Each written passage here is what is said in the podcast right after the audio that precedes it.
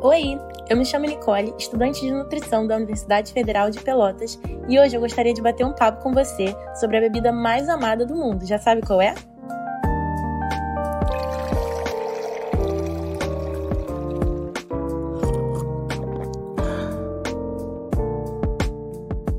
E o título de bebida mais consumida do mundo vai pro café, minha gente.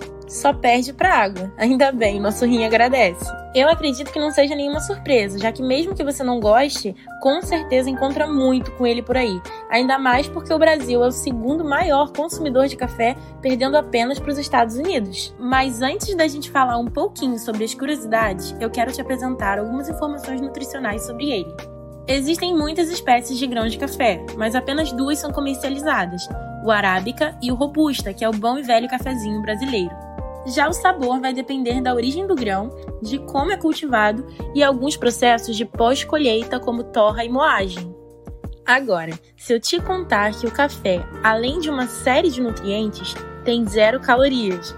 Pois é, isso deixa o café ainda mais atrativo, não é? Porém, é claro que isso depende dos diversos tipos de acompanhamento que a gente escolhe, como leite, achocolatado, canela e o mais usado, né, o açúcar.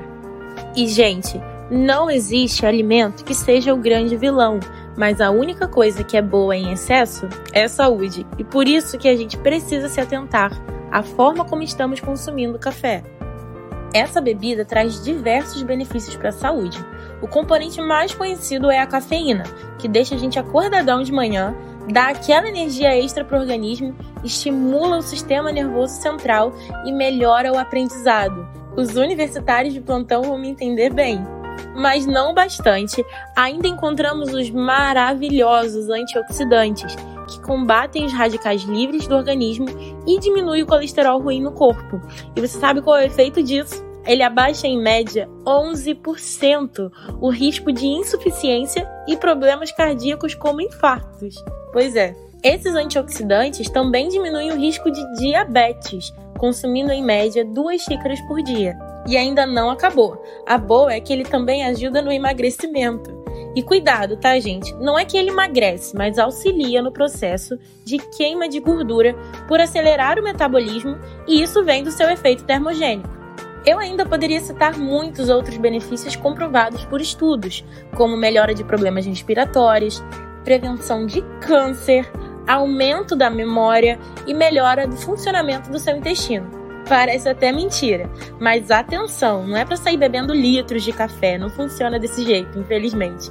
Café em excesso causa sim efeitos colaterais e já posso citar ansiedade, dor de cabeça, dor de estômago e até insônia. Isso tudo depende do seu organismo. O consumo de café deve ser moderado em pessoas com hipertensão, doença coronariana e arritmia, e evitado por pessoas com gastrite outros problemas gástricos e em pessoas com osteoporose. Uma coisa legal é que tem estudos que comprovaram que só o cheirinho do café já é suficiente para diminuir o estresse, sabia? E aí, já tomou seu cafezinho hoje? Eu fico por aqui e espero que você tenha gostado do conteúdo. Até a próxima!